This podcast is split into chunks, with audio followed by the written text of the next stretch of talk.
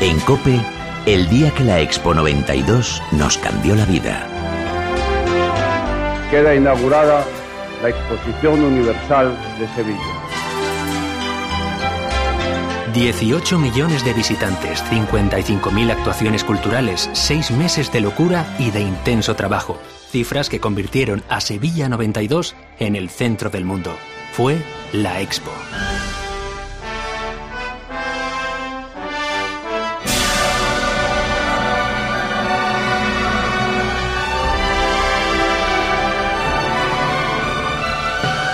El año 1992 fue el año que cambió España. La publicidad internacional que supuso la Expo y los Juegos Olímpicos hicieron que nos visitasen 53 millones de turistas. Esta exposición universal ha sido testigo del desarrollo del proceso de consolidación de la democracia española, de su avance económico, de la modernización de España, de la mejora en la prosperidad relativa de sus ciudadanos. Poca gente sabe que el origen de la Expo surgió en los primeros años de la democracia. Habla pueblo, habla, tuyo es el mañana.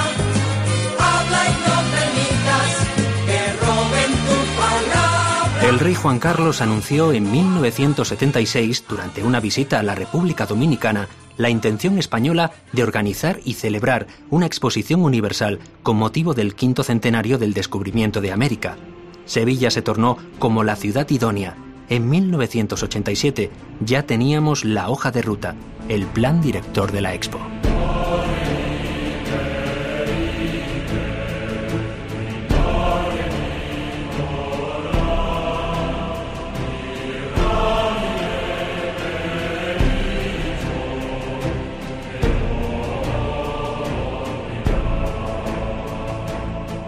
La Expo de Sevilla fue más que una simple exposición universal. Supuso la modernización de Andalucía y de España. majestuosidad, lo- lo- lo- la grandiosidad. Lo que es el contorno de la, de la expo es precioso, tanto de día como de noche. Supuso la construcción del AVE, la llegada de un crisol de culturas, de gastronomía, de costumbres. Fue la visión de lo que sería el siglo XXI, el cine en 3D.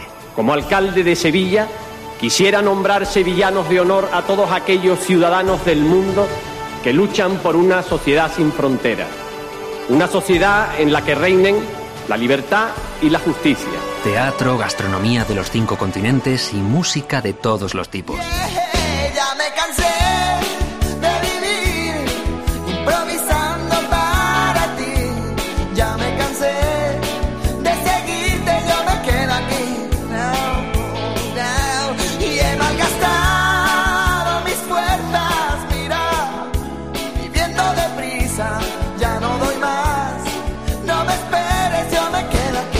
Especialmente famosas fueron las noches musicales de la Plaza Sony de la Expo. Allí se realizaron horas y horas de música en directo. Además se instaló la pantalla más grande de Europa, el Jumbotron. Desde Alejandro Sanz a Luis Miguel, pasando por Chiquetete o Los Chunguitos, más de 50 conciertos con capacidad para unas 7.000 personas. Pero no fue la única música de la Expo.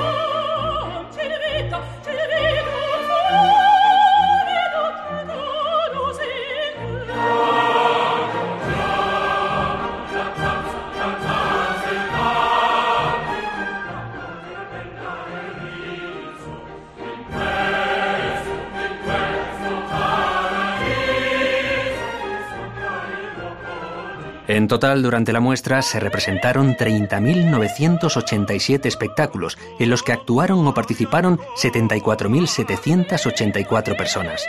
Los fastos por la exposición salieron del recinto y los conciertos fueron masivos en prácticamente todos los teatros y auditorios sevillanos. El Teatro de la Maestranza programó un ciclo de música clásica con asesoramiento de Plácido Domingo, por el que pasó la Filarmónica de Berlín, la de Múnich, Barenboim o la Ópera de Viena.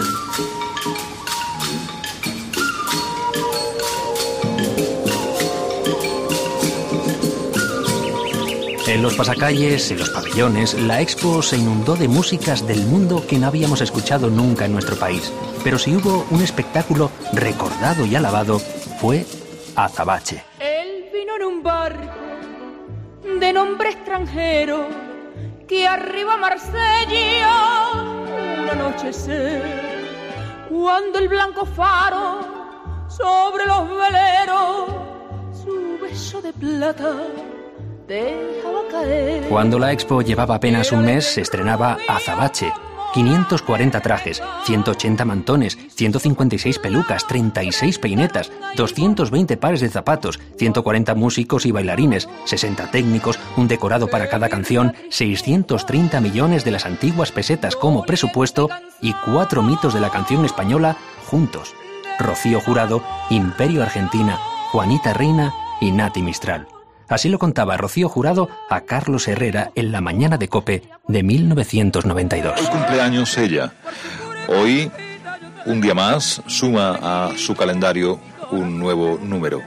Igual, exactamente igual, que cada noche que aparece en un escenario guarda un nuevo aplauso de alguien metido en un público en su corazón. Ha tenido tiempo de hacerlo durante varios días en la Expo de Sevilla. Espectáculo Azabache, Azabache, digno, dignísimo, hermoso, más que hermoso.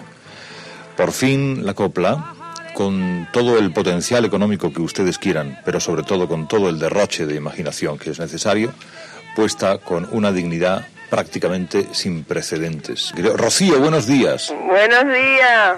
Ay, por Dios la Virgen, por Dios la Virgen. Oye, pero qué peligro, qué, qué, qué trampas me tiendes, Carlos. Dos hombres ahí, Dios sí, mío. Sí, yo sé a quién junto, yo sé a quién junto aquí, yo sé a quién junto. Oye, oye, oye, qué dos hombres más maravillosos. Pues mira, dos hombres de tu vida, dos que te quieren, y que uno te ha aplaudido en Azabache, que he sido yo, otro no ha podido, ya que ha sido sé, el me lo Pepe. dijeron. Ah, Y y... me hubiese gustado saludarte. Sí, pues cualquiera entraba en tu camerino, guapa. Es verdad, pero yo tenía unas ganas de darte un abrazo Y por yo también. sentido, porque había sido, y por tu, tu hijo de tu alma, Ujú. que yo quería darte un apapache, te tengo ya la medalla de la Virgen de Regla a comprar. Ay, qué bonito. ¿Tú me entiendes? plata, sombra y sol, el gentío y el clamor. Tres monteras, tres camotes en el. Bajo la dirección de Gerardo Vera, hoy en día se le recuerda como el espectáculo definitivo de la copla española.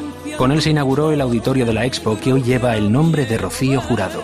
Azabache fue el único espectáculo producido por la muestra y su éxito superó todas las expectativas con más de 100.000 espectadores en sus 40 representaciones. Fueron los seis meses más alucinantes que quizá una ciudad haya vivido nunca. El rey Juan Carlos inaugurando ya de forma oficial a las 12 y 16 minutos esta exposición universal de Sevilla de 1992. Están repicando ya las campanas de Sevilla, las campanas de más de cerca de 40 iglesias. Este verano se cumplen 25 años de la Expo, 25 años de aquel verano del 92. Más allá de las cifras, lo que quedan son recuerdos, las vivencias, las anécdotas. Esta es su historia, y la historia de Luis, de Carmen, de Lina, de tanta gente a la que la Expo le cambió la vida.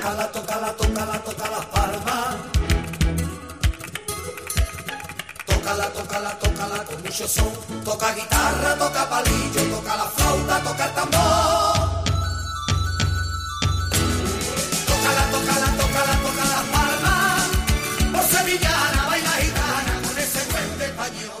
Pues mi relación con la Expo comienza con Manu Leguineche y Pilar Cernuda, estando trabajando como colaborador en la agencia mientras yo estaba estudiando la carrera en Madrid.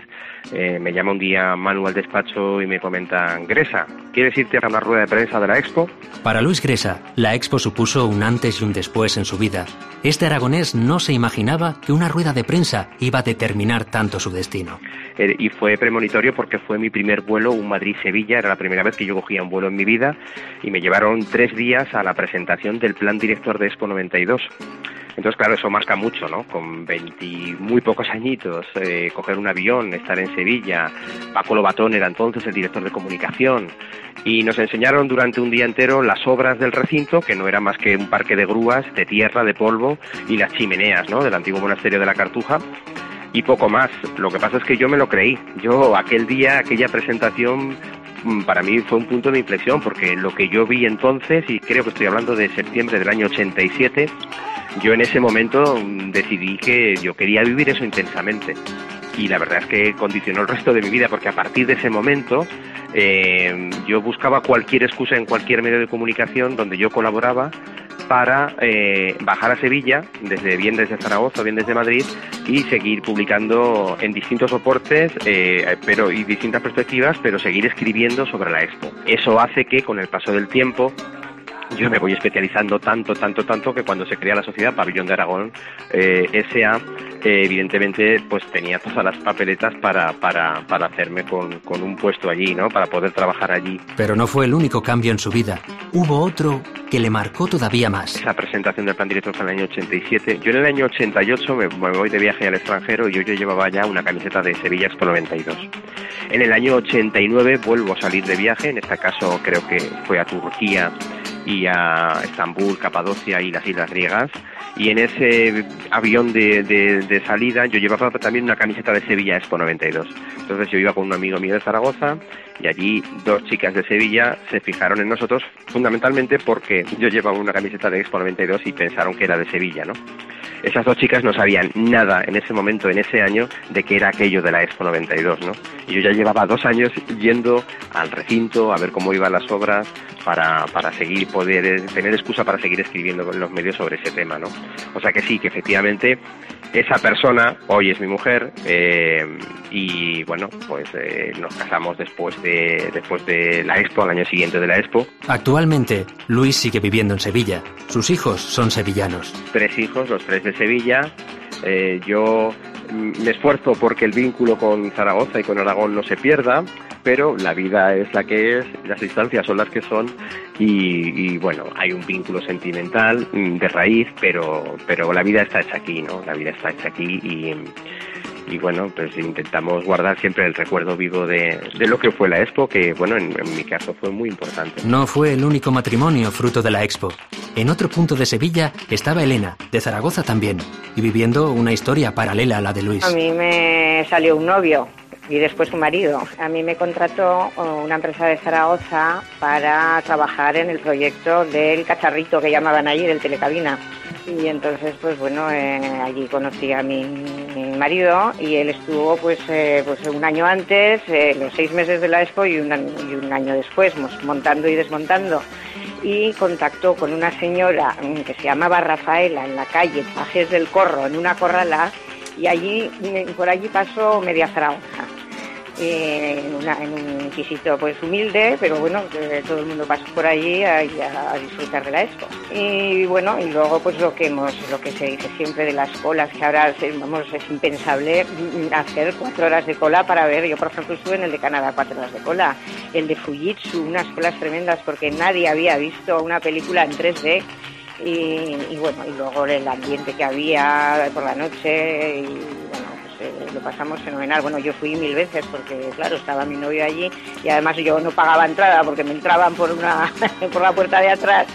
Pues bueno, pues lo, lo pasé, lo pasé estupendamente. La negra grande de Cuba. El señor Cheo Feliciano.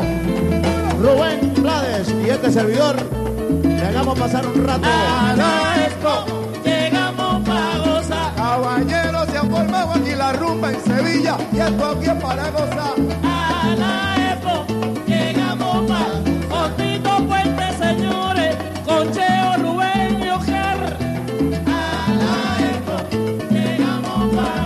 Y uno de los primeros visitantes a esta isla de la Cartuja es, por ejemplo, esta chica, una de las primeras que ha conseguido atravesar la puerta del 92. ¿Cómo te llamas? Susana. ¿Y qué tal? Eh, ¿Llevas mucho tiempo esperando? Eh, bueno, sí, yo desde, la- desde las 8 más o menos, sí, desde las 8. ¿Qué vienes, con pase de temporada o con invitación? Porque sabes que solo pueden ser privilegiados los que hoy entren en la isla de la Cartuja. Sí, sí, con invitación. ¿Y qué esperas encontrar? ¿Qué espero encontrar? Eh, pues de todo un poco. Espero encontrarme el mundo entero en, en unos cuantos kilómetros. Muy bien, muchas gracias. Efectivamente, esa es la ilusión de todo el mundo que se ha congregado aquí en la isla de la Cartuja desde hace hora, hora y media para esperar, para ver lo mejor del mundo, congregado en 250 hectáreas. Así contaban en Canal Sur el primer día de la Expo. Ángel lo recuerda también a la perfección. Bueno, pues en el año 92 yo tenía 12 años, así que era un niño, pero bueno, creo que, que también tenía ya un poco de, capacidad de, de comprender que lo que se estaba celebrando en Sevilla pues era algo único, irrepetible y muy importante. Entonces pues tuve la suerte de poder eh, asistir, de poder eh, visitar la expo durante muchísimos días, que, que fueron seis meses de, de frenesí, seis meses de, de muchísima actividad y sobre todo porque allí era un no parar, si no estabas viendo un pabellón, comías en un restaurante internacional o asistías a un espectáculo, no había ni un momento que para aburrirte y había para todos los públicos, mayores y, y pequeños, o sea que todos los recuerdos que tengo son maravillosos de entonces. Ángel Aramburu ha pasado de ser un niño que vivió intensamente todo lo que sucedió en la Cartuja a presidir la asociación Legado Expo, los guardianes de lo que quedó de la muestra. Como Ángel, otros tuvieron la suerte de poder hacerse con un pase de temporada y visitar el recinto a diario. María Dolores todavía guarda con cariño un amuleto de uno de los pabellones. Entonces yo guardo un recuerdo maravilloso. Yo cuando vi el anuncio de, la, de los pases de temporada inmediatamente lo saqué. Yo creo que si estuvieran numerados, yo creo que estaría sobre las 20 primeras. Tan solo tengo una anécdota un poquitín, nada que se me perdió mi hija y pasé un rato malo. Pero por lo demás maravilloso, corrí muchísimo para poder ver el pabellón de España. Después, mm, ¿qué te digo? Todo, todo. Yo la viví, fue maravillosa en todos los aspectos. Yo creo que, mm, no sé, no sé qué, qué destacar porque todo fue mm, extraordinario, hasta la cola. El pabellón de Canadá, fantástico, todos, entre muchísimos recuerdos que tengo de la Expo guardado y un como un amuleto que compré de plata en el pabellón del Perú que lo guardo con mucho cariño, que es muy es feo pero es bonito para mí. Carmen, a día de hoy, también se declara fan de la Expo. A pesar de estar convaleciente, la visitó todos los días en un carrito, contagiando de su pasión a su marido. Yo una fan total de la Expo. Seis años antes de comenzar la Expo, en el, peri- en el ABC vino una entrada de que se canjeaba para la inauguración. Yo fui una fan, fui a la inauguración y hasta el día que terminó la Expo fui todos, todos, todos los días de la Expo. Mi marido es que además estuve de reposo, hoy estoy muy nerviosa. Estuve de reposo tres meses en la cama. Y entonces yo todos los días había un programa a las 12 de la mañana en el Canal Sur que se veía cómo iban las obras de la Expo y qué era lo que iba a ver la Expo. Eso fue seis meses antes. Entonces al estar en la cama mi marido decía que para qué íbamos a sacar si yo no iba a poder ir. Y yo sabía todo de la Expo. Entonces yo decía, tú no te preocupes, que por la mañana, vamos, nosotros nos vamos por la mañana y a la entrada hay unos unos carritos que si yo no puedo andar me llevan en el carrito. Me llevan en el carrito. Yo vi todos, todos, todos los pabellones en una vez. Muchísimas, muchísimas veces.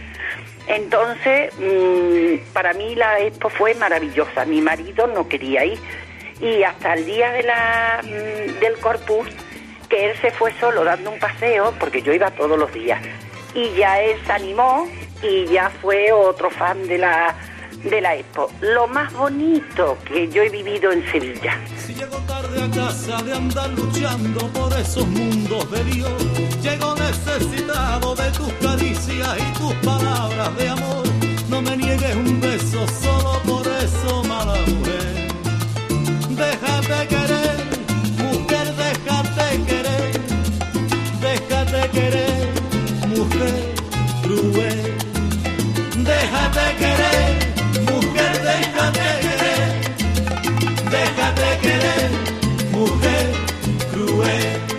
La Expo cambió la vida a mucha gente y dio lugar a muchas anécdotas. Si hubo un personaje popular, fue el gigante del pabellón de Pakistán. Medía 2 metros 30 y ataviado con el traje típico, saludaba a todo aquel que entraba. Lo saludaba e incluso perseguía. Yo vivía entonces en Madrid y estuve con, la- con mi mujer, aquí es mi mujer y la familia. Estuvimos, recuerdo que pasamos muchísimo, muchísimo calor, que fue una pasada de gente y tal, pero sobre todo llamaba porque antes habías comentado lo del pabellón de Pakistán, un tío que había que medía 2.30 por lo menos. Y recuerdo perfectamente como una de mis cuñadas se le quedó mirando totalmente sorprendida de la altura que tenía. El tío que se la quedó mirando la empezó a perseguir por todo el pabellón, corriendo, que parecía eso, parecía una, película de risa. Suelvan la cola. Hay muchas cosas interesantes que ver. Es totalmente inútil que sigan haciendo cola. No hay más tickets para hoy. Hemos estado siete horas para entrar aquí.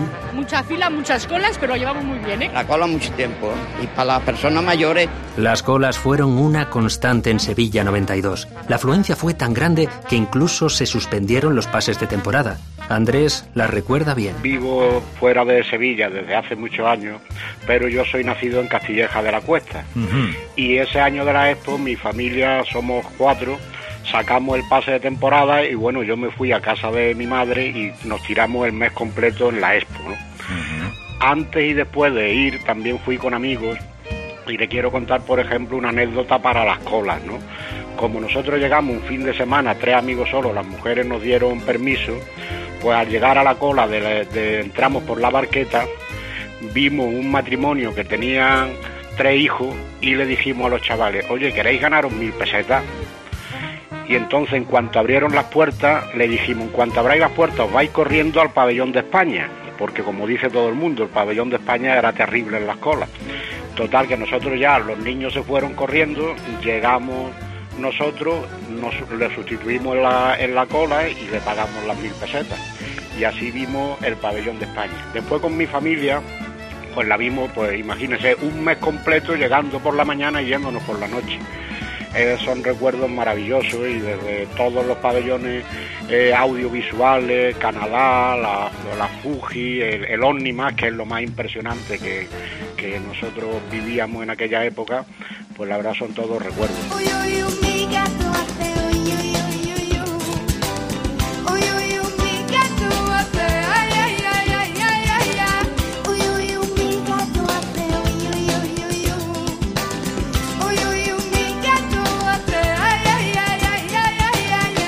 Pero si hubo un pabellón visitado en la expo fue el de la cerveza. Las altas temperaturas hicieron que el público esperase durante horas atraído por la cerveza artesana que allí mismo se producía. Su comisario fue Julio Cuesta. Bueno, el pabellón afortunadamente más popular por votación.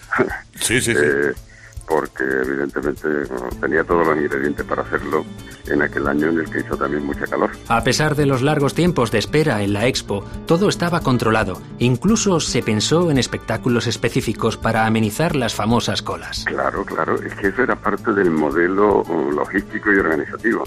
Entretener la calle para que los pabellones no se colapsaran y hubiera un cierto entretenimiento. Yo siempre creo, cuando se abre el día de la rebaja en los grandes almacenes, que entra la gente en tropel para ver qué coge, es exactamente la misma imagen que se producía en las puertas de la exposición. Es verdad que había habituales de la exposición a los que le quedaban eh, algunos pabellones importantes que ver y esos iban directamente a tiro hecho, ¿no? Y eran efectivamente los primeros que entraban, ¿no? Es que no solamente eran los grandes, los pabellones eh, con mucho atractivo, sino todos los menos conocidos que estaban en cada una de las avenidas y que ofrecían, si no en el interior, sí en el exterior siempre había algún atractivo, algún espectáculo. Recuerdo, por ejemplo, el pabellón de Pakistán, que tenía en su puerta aquel grandón, el gigante, que medía dos metros veinticinco o algo así, ¿no? El gran reclamo que tenía en la calle el propio pabellón. Para Julio, la expo marcó un punto de inflexión en la organización de las exposiciones universales. Yo creo que lo más espectacular, lo más singular, lo más único, lo no igualado y lo que será muy difícil que se repita es una representación tan completa de España. Eh, ese pabellón de España tan espectacular en sí mismo, rodeado de los 17 pabellones de las comunidades autónomas, fue un despliegue de la identidad y de la grandeza de España como no se había producido antes y será muy difícil que se produzca en el futuro. Eso quizás fuera. Después, el otro aspecto fue la, invasión de las nuevas tecnologías audiovisuales. Eh, no ni más recordarán ustedes eh, toda esa tecnología de eh, visual eh, y audiovisual que se utilizó, que era totalmente novedosa. Eso fue muy atractivo. De hecho, hubo pabellones como el pabellón de Canadá, con una película preciosa, eh, que tenía colas hasta de siete horas. Mm, Las exposiciones internacionales y las de carácter universal ya no son lo mismo que eran. Y son siguiendo el modelo y el espejo de Sevilla. ¿Y por qué eso? Pues yo creo que coincidieron tres elementos. Uno, el impacto dotacional en el territorio. Segundo, la abrumadora participación internacional que duplicó las mejores expectativas y la afluencia de visitantes que fueron 41 millones 800 mil los que eh, visitaron las visitas que se produjeron en la Cartuja.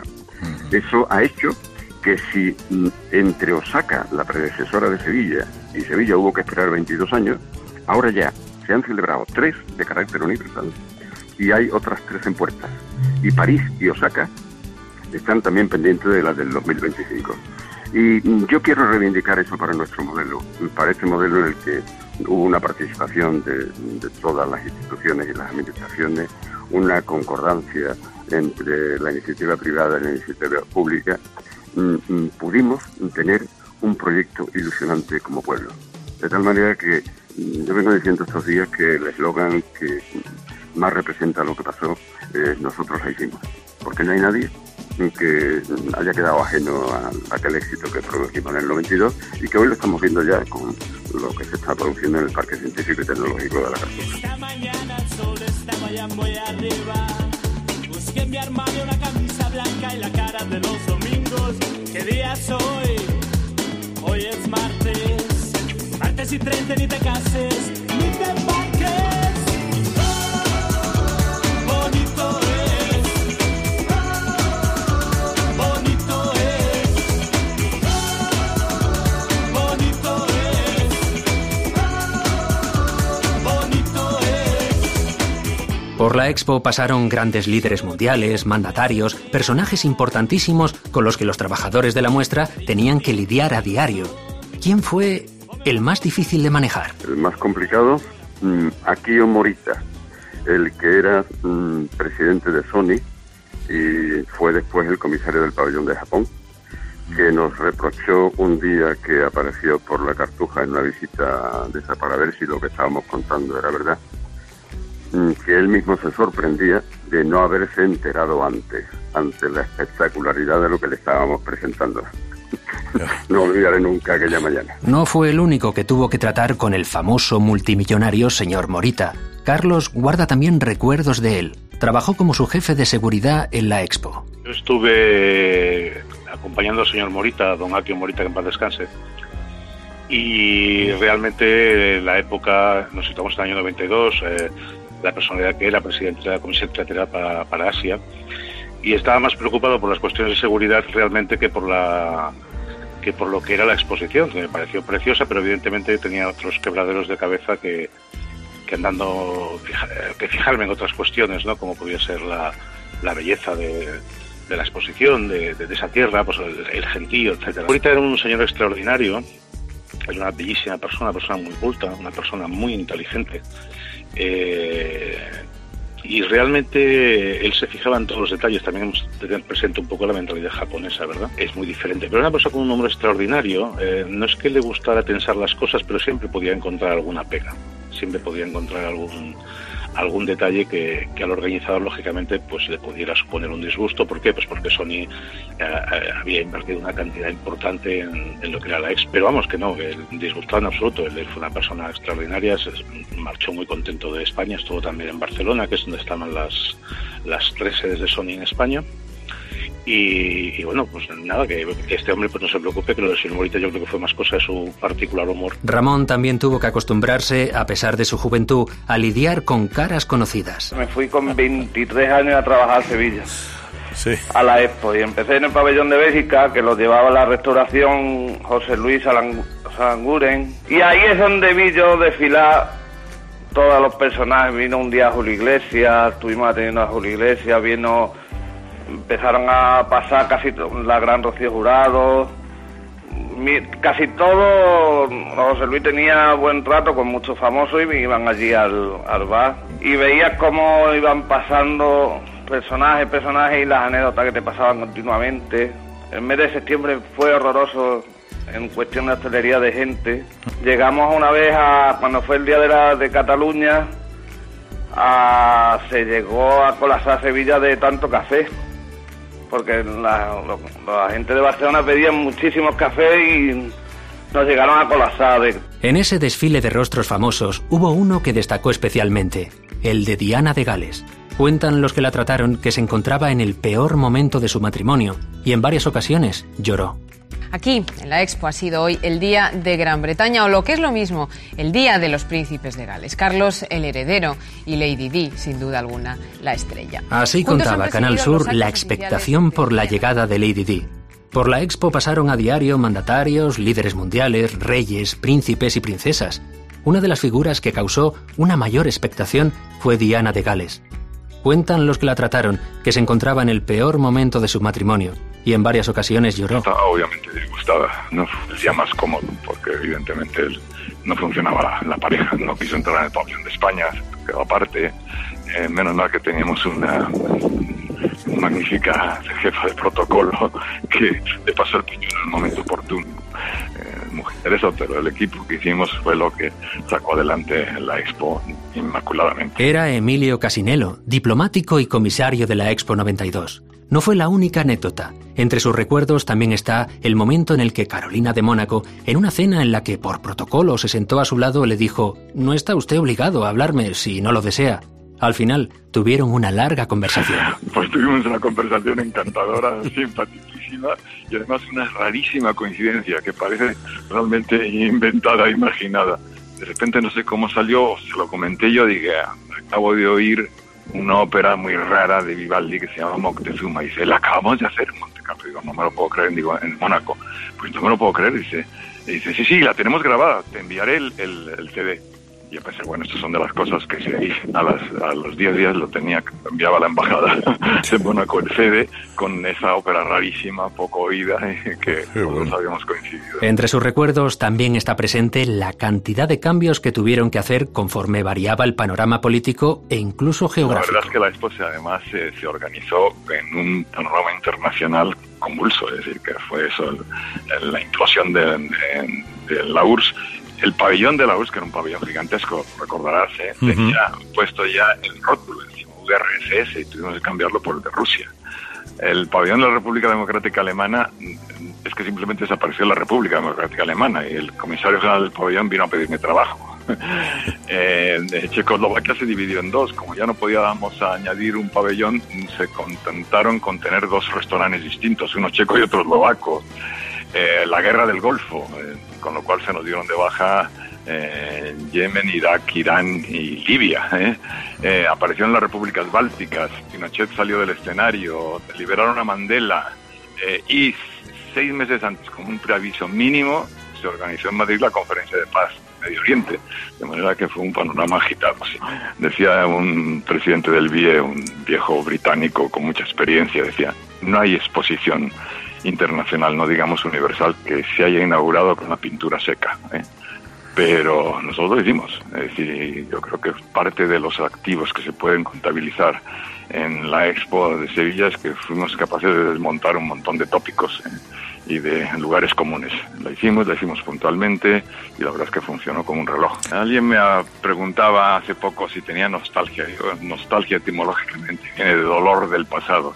Y yo digo que no, que en mi caso lo que tengo son magníficos y excelentes recuerdos, buenos recuerdos. Efectivamente, la expo fue un éxito y funcionó puntualmente. Sin embargo, no todo fue un camino de rosas. Como reconoce Javier, durante los preparativos había mucha incredulidad. Yo trabajé en la Sociedad Estatal de Expo 92, luego fui el director del Pabellón de Aragón y inclusive luego me quedé en Cartuja 93, estuve tres meses trabajando. Obviamente los sevillanos son los que sacaron la expo, pero los sevillanos al principio eran muy incrédulos cuando estaban las obras de la expo. Y yo recuerdo que eh, hubo un titular en octubre del 90, la expo se retrasa seis meses.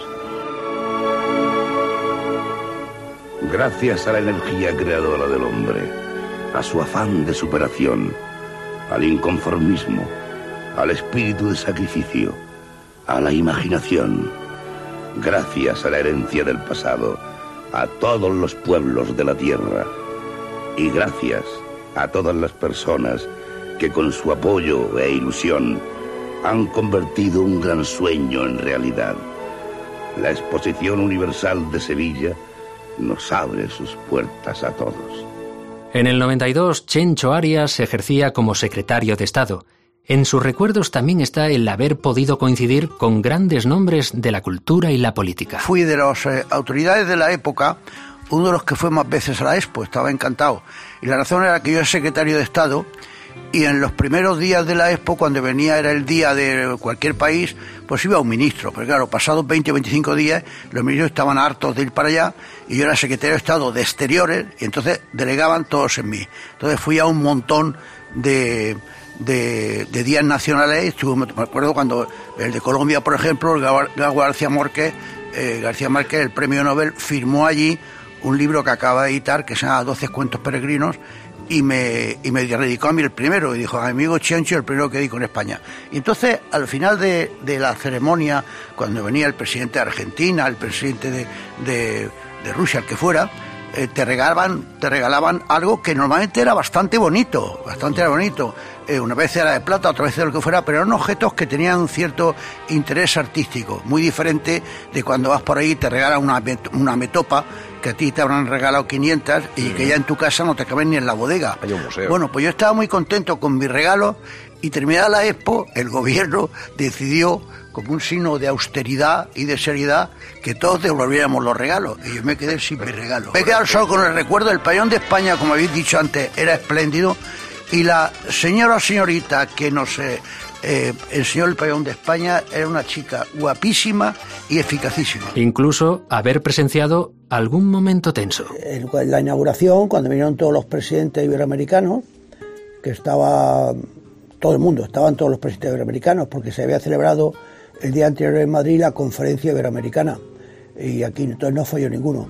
Entonces en la comida la señora Chamorro, la presidenta de Nicaragua, que es una señora de hablar eh, claro, eh, pues eh, le tiró de las orejas claramente a Fidel Castro, no la broncó, pero le tiró frente a las orejas ante las carcajadas de de los más dignatarios que veían que alguien en público le decía a Fidel Castro eh, que serás muy simpático, que serás tal y tal, pero estás cameleando todo el tiempo con lo de traer a tu país la democracia. En eso estás cameleando. Y hay formas de hacerlo y tú no te atreves a hacerlo. Pues más o menos lo dijo, con otras palabras le dijo eso. Entrar a la exposición de París de 1889, la de la Torre Eiffel, costaba un franco. A la de Osaka de 1970, 800 yens. Y entrar a la de Sevilla de 1992 costará lo siguiente. Entrada diaria de adulto, válida para un tiempo que comprende desde las 9 de la mañana hasta las 4 de la madrugada, 4.000 pesetas. Niños menores de 5 años, gratis. Niños entre 5 y 14 años y personas mayores de 65, 1.500 pesetas.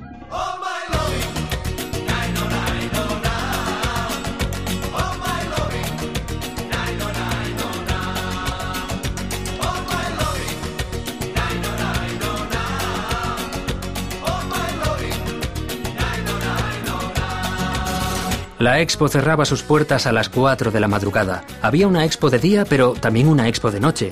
Cuando el sol caía, el espectáculo del lago marcaba el inicio de unas noches en las que los visitantes más jóvenes bailaban hasta el amanecer en sus terrazas y discotecas. Mari Carmen recuerda perfectamente una de ellas, el cángaro. Allí era habitual acabar bailando encima de las mesas a altas horas de la madrugada. Tras la expo, fue una de las que se hizo con objetos de la muestra en las subastas posteriores. Pues mira, yo viví bailando en el cangarú como todo el mundo. Hombre, lo pasaba como los indios.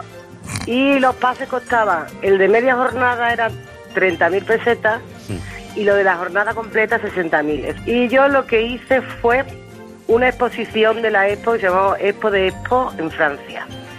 Sí, eh, allá que nos fuimos a Cartuja 93, que aquello parecía el lunes de resaca en la feria en busca de cosas. Entre ellas nos conseguimos un traje de flamenca, aquello que llevaban las niñas que diseñó Vittorio Luquino. Llevamos una tapa de alcantarilla. Nos llevamos, pues creo que nos llevamos también un banco. Nos llevamos así, inmobiliario urbano, nos llevamos bastantes cosas. Y luego nos llevamos mucha cartelería. Y estuvimos en Francia, en Lille, en Roubaix y en Burdeos haciendo una exposición interesante de la Expo de Expo. Y no fue la única. Alejandro Rico también conserva multitud de recuerdos. Pues cuando, cuando termina la Expo hay una serie de subastas que, que bueno que venden los, se venden por lote, ¿no? Artículos de la, de la Expo. Y uno de esos lotes eran los balancines del curro, que son los que nosotros adquirimos. Pues actualmente tenemos como unos 100 curros. Hemos llegado a tener, cuando lo compramos, como 300, Y bueno, eso, ahora mismo tenemos unos 100 curros. Bueno, son las máquinas estas que, que son como unos balancines, ¿no? Mecánicos que para los niños pequeños, en el que se echa la, la moneda, ¿no? Y se mueve como si fuera una, una barca. Y bueno, destinado a los, a los niños pequeños. Además de curros, en su establecimiento tiene guardadas otras reliquias de la muestra. Pues mira, tenemos unos dinosaurios, algunos de ellos llegan hasta 5 metros de, altura, eh, hechos de, poliéster. Tenemos también eh, los coches que, que, entraban en el recinto, tenían que tener una matrícula especial para identificarse, pues también tenemos muchísimas matrículas de esas. Tenemos también eh, había unas botellas de Coca-Cola como de un metro de altura, hechas de, plástico, que todas las tardes pasaba un, desfile, una cabalgata por, por, allí, por las calles del recinto de la Expo, y estas botellas servían para limitar por donde, por donde pasaba la, cabalgata. Entonces, bueno, botellas de estas de, y son, eran de Coca-Cola, y botellas estas también tenemos muchísimas. ¿Cómo hemos cambiado? Lejos ha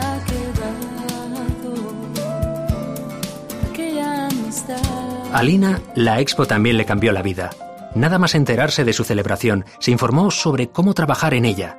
Para hacerse con el puesto de papi, las azafatas que informaban a los visitantes tuvo que superar infinidad de pruebas. Bueno, a ver, ahí hay, digamos, una cierta anécdota. Si te digo la verdad, y aunque no nos gusta decir la edad, eh, yo digamos que en ese apartado de pupis, mm, primero entraron las azafatas, que estuvieron casi un año antes trabajando, y cuando entramos nosotros, eran desde los 18 años, creo que hasta los veintitantos, y, yo entré ya pasado los veintitantos, no muy largo, pero sí pasado, ¿sabes?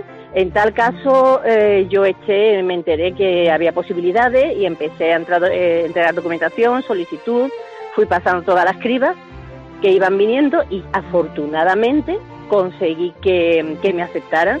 Eh, tuve la preparación, que fueron tres meses de preparación, y luego medio mes, allí aproximadamente medio mes, antes del 20 de octubre, eh, perdón, antes del 20 de abril, para, la, para la práctica.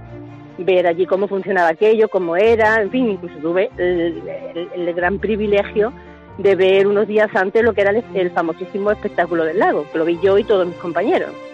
Así fue como una criba, ¿no? Pim, pim, pim, y tuve la suerte suerte o destino de poder estar allí. Todavía hoy conserva su uniforme y una sensación de que lo vivido fue único. Evidentemente las azafatas, súper magnífico con el casquito que era la bola eh, bioclimática, pero nosotros todo, la camisa fundamentalmente era eh, la bandera de España, eh, la parte de abajo roja, amarilla central y superior roja. A la espalda la bola bioclimática, y mm, bueno, ya si te ponías la chaqueta no se veía, pero llevabas la gorra siempre, la tenías que llevar puesta y en la parte superior también llevaba la bola bioclimática, bueno, el, el, logotipo, uno de los logotipos aparte del curro. Y claro, se nos distinguía fundamentalmente cuando nos quitábamos la chaqueta, tremendo, ¿no? Se nos veía a kilómetros, por decirlo de alguna forma. Yo lo que daba era información y atención a todas las personas que venían, los visitantes, constantemente, porque con llevar, tú sabes, el uniforme de la bandera de España, yo era pupi del, del lago 1, se le llamaba lo que era desde la puerta de entrada itálica hasta la mitad de los autonómicos, o sea, casi a la mitad del lago. Entonces, cada una tenía su apartado, éramos como unas 16, 17 personas y teníamos delimitado una zona. Y concretamente yo estaba justo debajo de la puerta de Itálica, digo debajo porque encima mía estaba la maravillosa diadema, eh, que mm, que tanto se habló de ella. Bueno, pues ese era un portillón de entrada, las personas entraban corriendo y ¿dónde está el pabellón de España? ¿Dónde está el pabellón de España? Fundamentalmente los que entraban por allí, el pabellón de España. Y mi función era pues explicarle la zona donde se encontraba todo el resto, unos 300 metros, y bueno, pues atender a alguna persona con perdida, que se hubiera perdido, o cualquier otra necesidad que hubiera fundamentalmente. Era lo que nosotros, los pupis, nos llamaban pupis, es lo que hacíamos. Lina también recuerda especialmente las colas, colas y calor. El calor era lo peor, porque los que le tocaron pabellones para estar dentro, que yo no lo quería, al menos tenían una temperatura agradable. Los que estábamos fuera eh, teníamos que sufrir el calor, pero también es verdad que tuvimos esas vivencias tan grandes.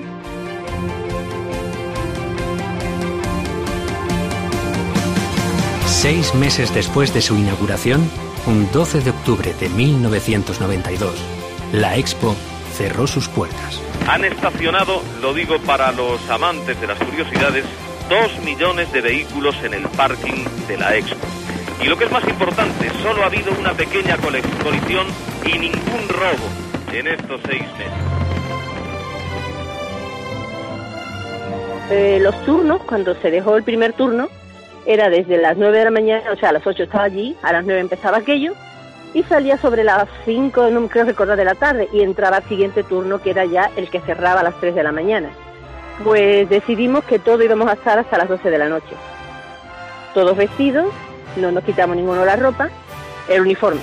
Y fue entre un sabor de nostalgia ya, de ver que te abrazabas a compañeros que sabías que eran de la otra parte del mundo, que no ibas a volver a ver, eh, personas que esos, esos seis meses tan fuertes de convivencia se quedaron ahí, ¿no? Es que sigue vivo, ¿sabes? Se, queda, se ha quedado impregnado de todo, con todos nosotros. Desde aquel minuto en el que dijimos, bueno, ya esto en teoría se acabó, fue algo, el espíritu expo sigue estando. Posteriormente me tomé como unos 3-4 meses de tranquilidad y te explico. Tenía cinco hijos, sigo teniendo cinco hijos.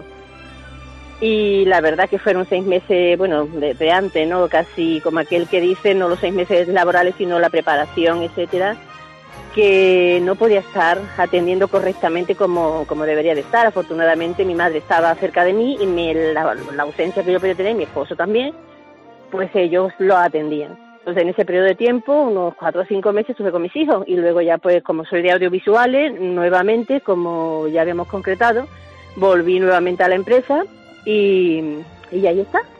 Pero bueno, necesitaba ese periodo de tiempo también nostálgico, eh, porque nos quedó todo un, no sé cómo explicarte, una sensación donde se acabó, ¿qué pasa ahora? Esa post, de, o sea, depresión creo que se dice, o no post depresión, no, una depresión ahí extraña que te queda.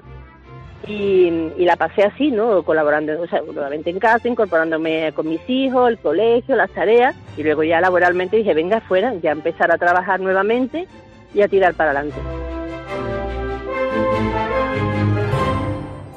Que me da mucha pena que se termine es muy bonita y nos hemos quedado todos los sevillanos muy contentos.